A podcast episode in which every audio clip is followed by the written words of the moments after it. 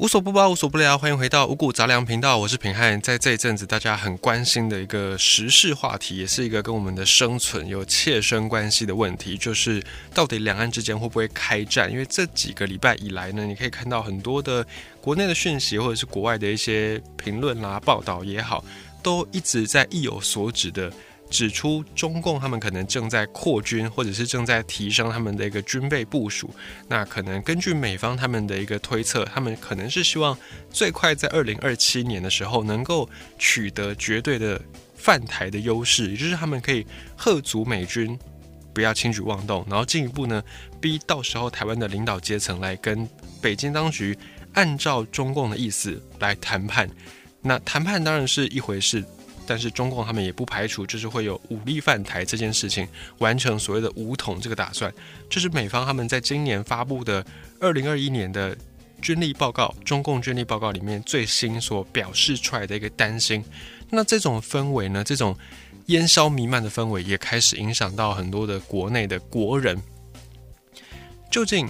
两岸之间会不会开战？这件事情其实没有人说得准，因为即便那个几率很低，美方他们是说。几率很低，就是这两年内至少不会发生战事。可是呢，美方的高级将领他们也给了一个弹书，就是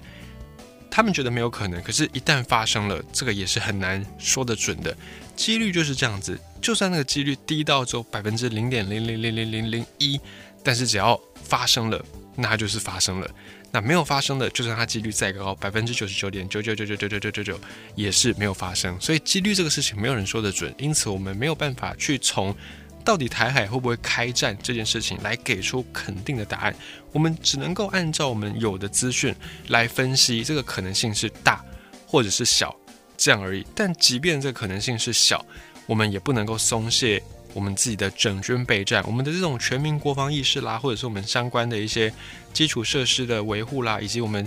战时的这些演练，我们都还是要做好。不管今天我们的邻居是谁，不管今天这个邻居有没有想要来进犯我们的意图，我们都是不能够松懈这件事情的。所以呢，今天我们就比较不从军事的领域来去探讨说两岸之间开战的可能性，但是呢，这并不表示我们就。不必去关心这个事情，因为其实台湾的处境大家都很熟悉。我们介于美中两强之间，那一直以来呢，我们要么就是依附中国，要么就是依附美国。在各个时期，我们各自有不同的一个角度跟转换。那当前呢，这个局势也因为的一些政治上的讨论、政治上的问题，而又有了一些微妙的变动。比方说，即将在十二月要来举行的这个公投。那么公投呢有四个提案嘛？这个四个提案，不管你的选择是什么，都尊重平安，都尊重你，因为这个公投本来就是展现人民的意志的一个过程。所以，在一个民主社会，你要有什么样的决定，那是你的自由。即便大家讨论出来的答案并不一定是符合每一个人的期待，可是呢，这就是民主社会的真谛。我并不完全同意你的意见，但是我誓死捍卫你有表达意见的权利。所以呢，我们也不探讨说公投要怎么投，因为那个是你自己的功课。但是呢，对于公投这件事情呢，有一些评论家他们也给出了一些我们能够思考的点。应该这样说，就是关于公投、公投、公投、公民投票、公众投票。可是我们真的是以公民的资格，我们真的是以公民的角度来思考的吗？因为在这次的公投呢，呃，不管正方反方也好。两边各有立场，那两边也是有点互不相让，有点水火不容。可是关于这个公投的现象，或者是普天之下的公投，就不只是台湾有公投。过去呢，很多的欧美的民主国家，他们也有所谓的公投这件事情。那在英国就有一个学者叫做西里尔·帕金森，他曾经在一九五七年的时候呢，提出了一个理论，叫做鸡毛蒜皮定律。这个鸡毛蒜皮定律意思就是在讲说。有一些在政治上的预算越多的金额越大的，在讨论的过程当中，反而时间是越短的。那么相反的一些很鸡毛蒜皮的小事情，却被大家放大很大的比例来讨论，就会变成有点大炮打小鸟这种杀鸡用牛刀的方式。就真正牵扯到很多钱的预算，大家讨论的时间反而很短，很快就过了。比方说，我们可以从我们的那个纾困预算上面看到。纾困预算动不动就几十亿、几百亿，那讨论的过程呢，其实不太有什么样的悲歌，不太有什么样的纠缠，又很快就过了。但是呢，相对的有一些很小的鸡毛蒜皮，就相对于这种纾困预算，鸡毛蒜皮的小事，却得到大家不成比例的讨论跟关注。注意哦，是不成比例哦，不是说不应该关注，而是那个比例已经不对等了。那里面这个原因很简单，这位英国的学者他就有讲到说，因为预算越大的这些方案啊，这些预算案往往是需要更多更艰难的专业知识，你才能够去理解。可是呢，在审议预算的过程当中，不可能每一个人都有相关的这个很艰难的知识的背景，所以往往只有极少数的人懂得其中的美感，所以大部分的人呢，都是凭着自己的一时好恶来决定。比方说纾困预算，纾困预算它背后牵扯到的面向太多太多了，包含财经，包含我们的税负，包含我们的财政，包含很多很多面向。那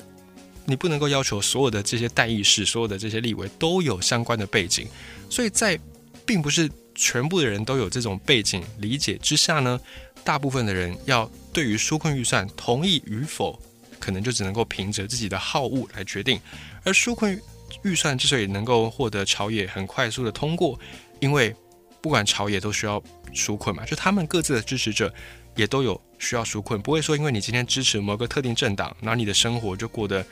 很优渥，然后你就不会被疫情影响到，这是没有的，没有的事情，不可能有这个事情。所以呢，大家就凭着个人的好恶，然后来去做决定。那么在这次的公投案当中呢，有几项的提案。哦，被一些评论家认为是过度简化，或者是有些情绪绑架。其实不只是这一次啦，只是我们特别这次来讲，因为就切身发生在我们的眼前。过去的几项公投案，过去几次公投案也是有类似的一个状况。那就算不是现在的在野党，可能是现在的执政党，他们以前在野的时候，曾经也提过类似的公投案，他们也大概就是算成一种过度简化或者是情绪绑架的公投案。在这些公投案当中呢，他们其实背后也都是牵扯到很多很多的面向啊，包含核四啦，包含莱猪啦等等，它背后呢都是需要很多的客观数据，或者是你要深度讨论的事情。只是呢，变成公投提案之后，它就有点被过度的简化，变成一些是非题。那变成是非题，其实并不是那么样的严重，严重的是我们只能在很有限的时间之内，很短的时间之内来去理解。可是不要说一般的这些选民，就算连有专业知识背景的这些代议士啦或从政人物，他们也未必能够真的在短时间之内去消化这么多的客观数据，以及进行很完整的讨论。更不要说我们这些一般的市井小民、一般的选民。所以在这个状况之下呢，很多人投公投就只能变成以自己的一时好恶来决定，你就只能够凭借着你对于这些议题的印象。而且这个印象还可能是模糊印象，你可能只能从一些你听过的，也可能广播的新闻啦、电视的新闻啊，或者是你身边周围周遭好友的舆论，你只能够从这一些不是那么样客观，或者是不是那么样理性的这些印象，然后拼凑出你要投下同意或者是不同意。再来呢，这些公投提案还有一个特征，就是他们把外部的成本丢给全民来负担。再次强调，我们并不是要针对这次提案的这些人，我们只是在陈述一个状况。这个状况不只是这一次的公投，在之前的公投，甚至是之前现任的执政党还在野的时候，有提过几次的公投案。这些公投都有一些特色，就是他们把外部的成本丢给全民来负担。这样的意思呢，就是说这些公投同意或不同意，好，你可能决定了。可是呢，你可能没有办法去想象到，说当你投下同意也好，或投下不同意也好，你换来的这些结果的那个代价是需要大家一起来承担的。你可能会说啊，我就是为了要支持某一个特定的政党，哦，所以我可能投同意，或者是我可能投不同意，哦，可能你会觉得这一时之间你好像呃有点出了一口气的感觉。可是呢，到最后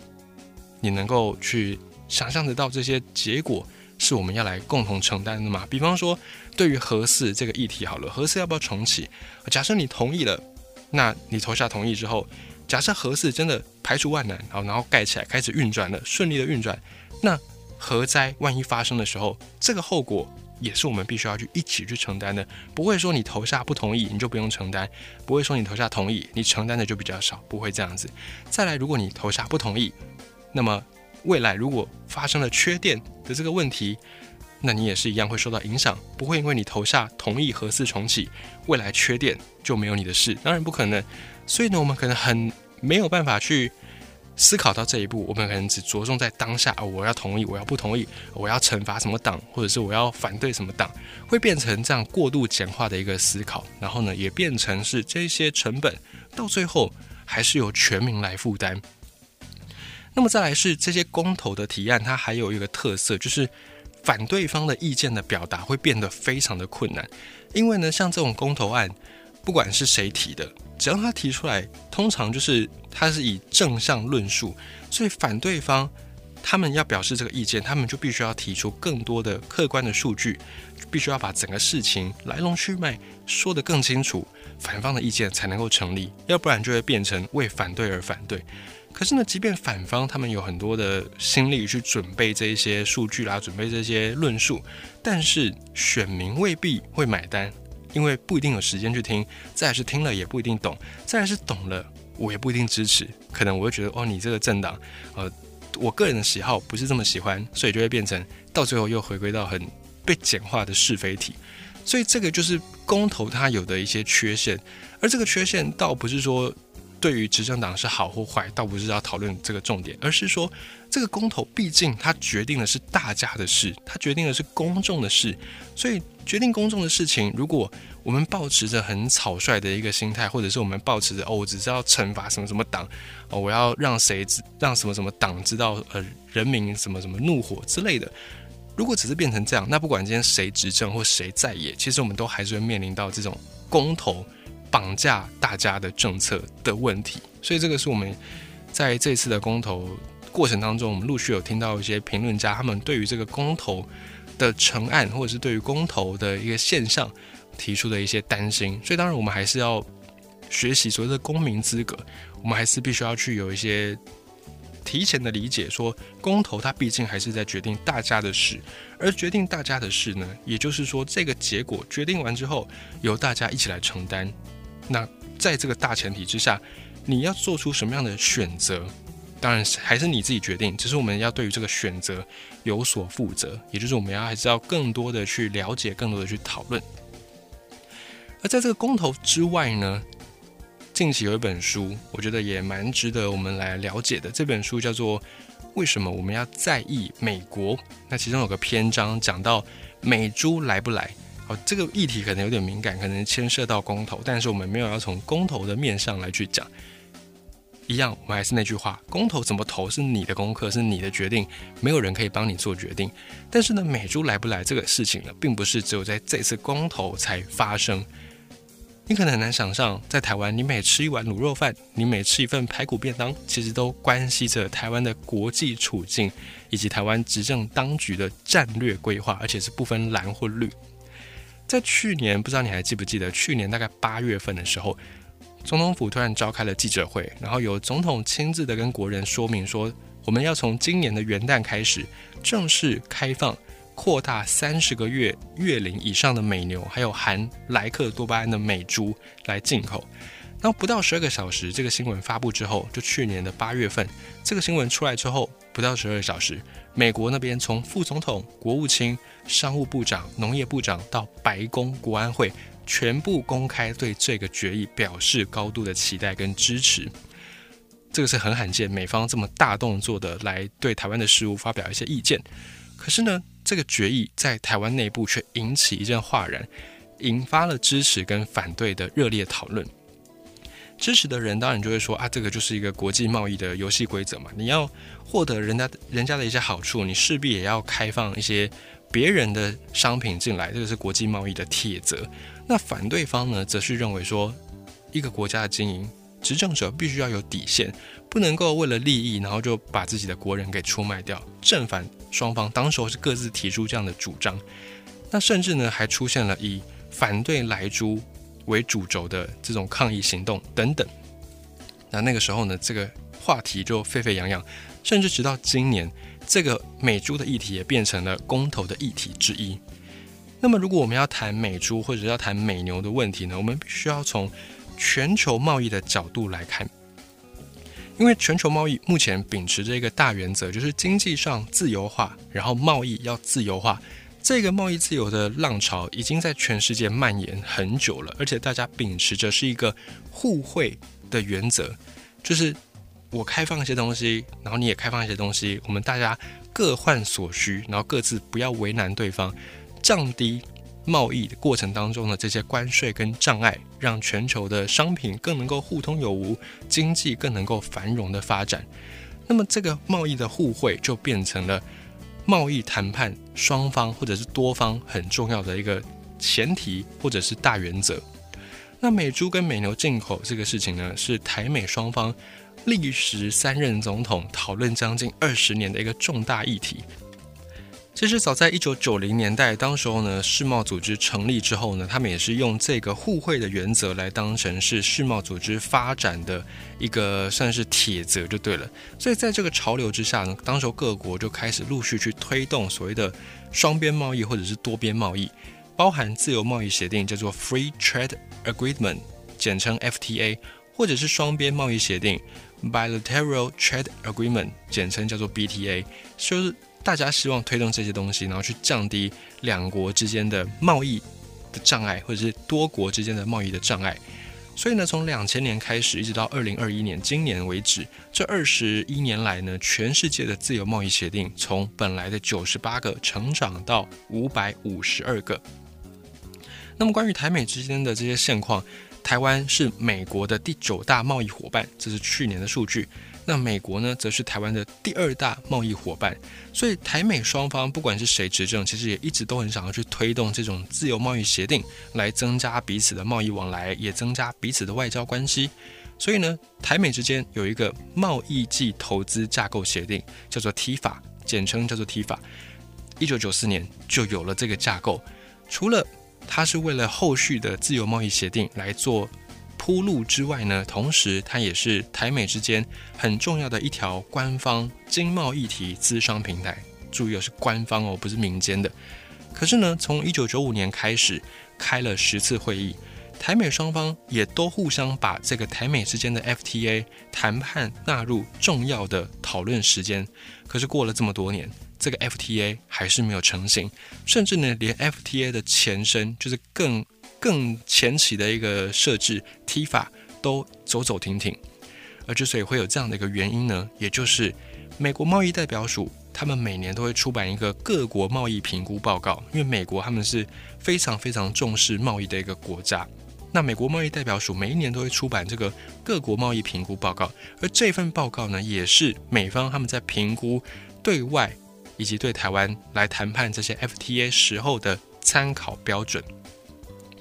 而这份报告从二零一七年开始，连续四年，他们公布的报告里面都有点名说，台湾在美猪、在美牛的进口上没有符合国际标准，也没有符合遵守双边协议。讲白话一点呢，就是台湾没有遵守游戏规则。台湾呢，只想要美国的好处，而不想要。对美国承诺要开放美猪跟美牛，所以美方觉得你这样不是一个好的玩家，你不是一个 good player，所以呢，我们不要跟你玩游戏，是这样的一个白话的解释。所以美方也一直在呼吁说，我们应该要解除含有莱克多巴胺的猪肉以及牛杂来进口，我们应该要解除这个禁令。那美猪美牛的议题呢，确实也就是台美之间，不管是 TIFA 也好，或者是 FTA 也好，一直谈，可是却谈不出个所以然的。重要关键。那么，在这些美方提出的报告当中，台湾在很多的尤其农产品的这些贸易障碍上面都没有缺，就是都蛮缺乏这些科学基础。可能更多的时候呢，并不是按照科学的数据，而是按照人民的一个意向、人民的模糊的意向来去决定。比方说，在前总统陈水扁他执政的时候，我们就有尝试。要去突破这个美猪跟美牛的障碍，我们希望能够赶快跟美方来洽签 FTA 自由贸易协定。所以两千零七年那时候，卫生署他们就有预告说要公告莱克多巴胺在牛肉、在猪肉的残留容许量，就是他们的安全容许量。同时呢，也跟世贸组织来通知说，我们打算要开放来猪跟来牛的进口了。可是因为当时的时空背景之下，狂牛症的疑虑甚嚣尘上，台湾的民众也好，台湾的畜牧团体也好，极力反弹。再加上当时候的政治上面的一些悲歌，所以台湾进口猪牛肉含有莱克多巴胺的这件事情呢，就破局了，也导致了两千零八年 T 法的谈判直接喊停。因为台湾方面，我们已经先放出消息了，我们甚至通知世贸组织，结果我们又反悔，所以这个对于后面的谈判呢，也都有一些负面的影响。然后呢，随着时间的更迭，到了二零一二年，推动方、反对方角色互换，变成了国民党在执政。那当时总统是马英九，马英九总统也提出了安全容许、牛猪分离、强制标示、排除内脏这四项原则，然后呢，推动。要松绑来猪、松绑来牛的限制，也希望可以促成台美的 FTA 谈判。可是当时候在野的民进党就拒绝了，甚至他们还占领立法院议场，然后要求说，如果进口美猪，总统就要下台。那直到二零一二年底一番波折之后，立法院才通过在月龄三十个月以下的美牛开放进口。然后在这之后呢，台美之间的提法也重新启动谈判，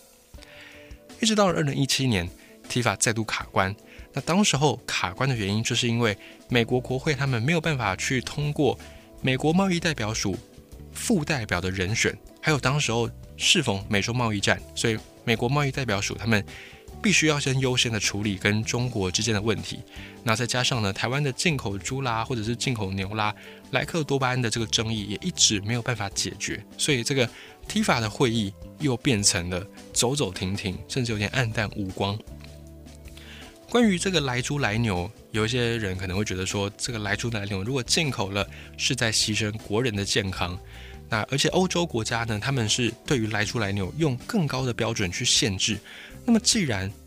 欧洲他们都有办法用更高标准去限制美国的这些牛猪肉进口，那么我们的要求应该还算合理吧？为什么我们就要让步呢？根据这一点，在这本书里面有提到说。我们这样考量确实是也有它的道理在，可是如果你换位思考，如果你你以美方的角度来去看这件事情，这些有莱克多巴胺的肉，美国的牛肉也好，猪肉也好，美国人他们自己都吃，而且吃了几十年，在美国人的眼里，这些肉不但是没有健康的疑虑，甚至呢，也都通过了国际标准。那美国猪肉、美国牛肉在台湾能不能够卖得出去，能不能够获得市场肯定，是另外一回事。可是呢，你们至少要给美国一个公平的竞争的机会吧？你们连开放都不开放，那我们要怎么样来谈后续的这些互惠原则呢？而且更何况，在美国跟台湾双方之间需要跟美国去洽签 FTA 自由贸易协定或者是 T 法的人呢，是台湾而不是美国。美国就算没有台湾。它还有很多的贸易伙伴，可是美国对台湾来说是第二大的贸易伙伴，是看起来是美国，哎，看起来是台湾有求于美国，可是呢，台湾有求于人，又不想要开放这些进口的牛肉、猪肉，所以美国人会觉得这个是台湾你们自己无理在取闹，你们自己应该要先处理好你们内部的分歧意见，所以美国他们一直都是属于比较被动的这一方，因为他们觉得需要洽签这些贸易协议的是你，不是我。那你们要不要开放？反正关系到的是你们的经济，你们自己去做决定。所以讲白一点，现在这些美牛啦、美猪的议题呢，其实它对美方来说就是一个 emoji，就是一个感觉的问题。毕竟呢，就像我们外交的这个领域里面所讲到的，外交的本质其实是交朋友。交朋友呢，就不能够完全单用利益来去砍，就像我们在交朋友一样。有的时候，这个朋友未必能够提供给你什么样的好处、什么样的利益，可是你跟他相处起来，你就是觉得很舒服，你就是觉得 emoji 对了，所以这个也是在外交上面的一个特色。那在陈前总统担任总统的时候呢，当时候美国在台协会的处长叫做杨苏蒂，他就曾经说，美牛不是科学问题，也不是健康问题，而是政治问题。那到了马总统时期呢，当时候。美国在台协会的处长叫做司徒文，他甚至抨击了我们的政府。他说：“我们的政府讨论含有瘦肉精的美牛进口议题，这件事情呢，就像是通过一条漫长又黑暗的隧道，看起来是遥遥无期。然后甚至呢，公开谴责台湾是保护主义的代表，就是贸贸易上的保护主义。一直到了蔡总统时期呢，政府才宣布放宽美猪美牛。那这个时候，美国的一些议员、一些官员才公开的称赞，而且表示期待。所以从这些不同的时期的发展的历程，你就可以看到美方他们对于有没有开放美猪美牛这件事情，还是非常的关心，还是觉得这是一个重中之重。而台湾呢，我们现况、我们的处境，确实真的很需要这些 FTA，很需要这些自由贸易协定。因为呢，我们的商业环境、我们的经济发展，就是非常高度的仰赖国际贸易，不管是谁执政，都是这样子。那么根据世世贸组织他们在二零一九年的数据，我们的进出口数字在全球排名第十七。那我们的贸易依存度呢，长期维持在百分之百以上。我们的出口。占国内 GDP 比重也超过六成，所以就是说，我们台湾每一年赚的这些钱有超过六成，是因为透过对外贸易，透过把货物出口到其他地方去，才赚到这么多钱。所以，我们今天不管谁执政，撇除掉政治的这些角度，我们确实就是一个非常仰赖国际贸易的地方。可是呢，因为政治上的情势，我们也确实。处处受到打压，我们也确实处处碰壁，要加入各式各样的国际组织、区域组织都非常的困难。那不管谁执政，也都是这样子。所以呢，即便在今天各国的已经陆陆续续去洽签所谓的 FTA 啦、自由贸易协定等等，但是呢，台湾我们能够加入的其实非常的有限。除了亚太经济合作会议 （APEC） 之外呢，大概就是世贸组织，再来呢，可能就寥寥可数。像是即将要推动的跨太平洋伙伴全面进步协定，这个以日本为主导的，台湾还没有参加到，我们有申请了，可是会不会过，另外一回事。以及呢，东协国家为主在推动的区域全面经济伙伴关系 RCEP 这个协议、这个协定，我们也没有办法参与其中。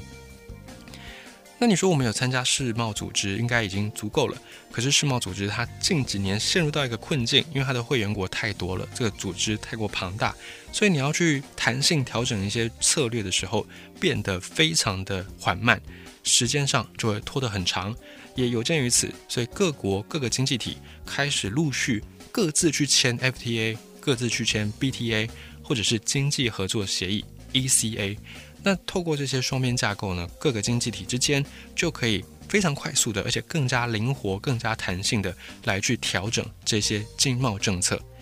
那么现阶段，我们除了跟一些邦交国，还有断交不久的巴拿马跟萨尔瓦多有 FTA 有自由贸易协定之外呢，我们就只有跟中国签订的海峡两岸经济合作架构协议 （ECFA），还有我们跟纽西兰的一个台纽经济合作协定。以及跟新加坡签订的台新经济伙伴协定，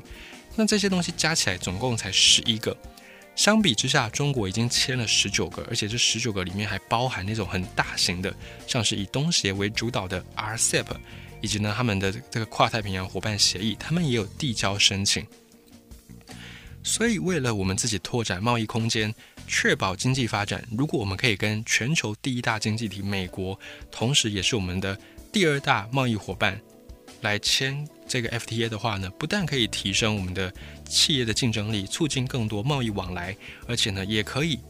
让我们跟其他国家有进一步洽签的机会。因为现在我们卡在一个困境，就是我们在政治上面很常受到国外的不承认。那如果我们跟美国之间有办法去签订这种 FTA，也等于间接的。由美国帮我们背书，那我们要去跟其他国家来签署类似的协议，也会变得相对不能说就毫无阻碍，可是一定那个阻碍会降低一些些。那放宽美牛或者是放宽美猪的进口这件事情虽然很重要，可是它也并不是就一定是保证门票，也并不是说你开放就一定能够获得美方的这个洽签，可是它确实是我们往这个目标来跨出。的很重要的一步。那当前呢，我们面临到即将是十二月份的这个公投，这公投要怎么样去投？我们要如何在国人的食安健康，以及在我们跟美方洽签这些贸易协定之间去权衡、去求取、去取舍？这个事情当然是需要我们共同的来去讨论。我们要去共同的做一些决定。那这个决定当然可能并不是能够满足所有的人，或者是并不是一个很简单能够去发展的一个关系，因为毕竟食安的这个议题确实也在这几年很多的大型食安事件爆发之后，台湾人民也越来越重视。只是这个重视食安以及美方的这个角度，我们要如何去公投这件事情，美方也非常的关注。他们可能也会觉得说，我们的公投可以当成是一个风向球。那在当前呢，台海又面临到这样的一个危机，然后呢，美方他们也殷殷期盼能够开放美猪跟美牛，因为一来是他们开放这件事情，那进不进口或者是进口之后卖不卖得动，那个当然是后面的事情。可是呢，先有取得美猪美牛在台湾开放进口，对于美国的执政当局也是来说，也是他们很重要的一项政绩。就是他们对他们的农民也能够有所交代，所以美方的执政者当然也会去关注这件事情，而这个公投呢，也被当成是台美关系的一个考验。那我们在讨论外交关系啦，或者是讨论这些贸易互惠的时候，我们很可能会用一种概念去理解，我们会想说，就是一种交换。可是这个外交并不一定只限于一次性的交易，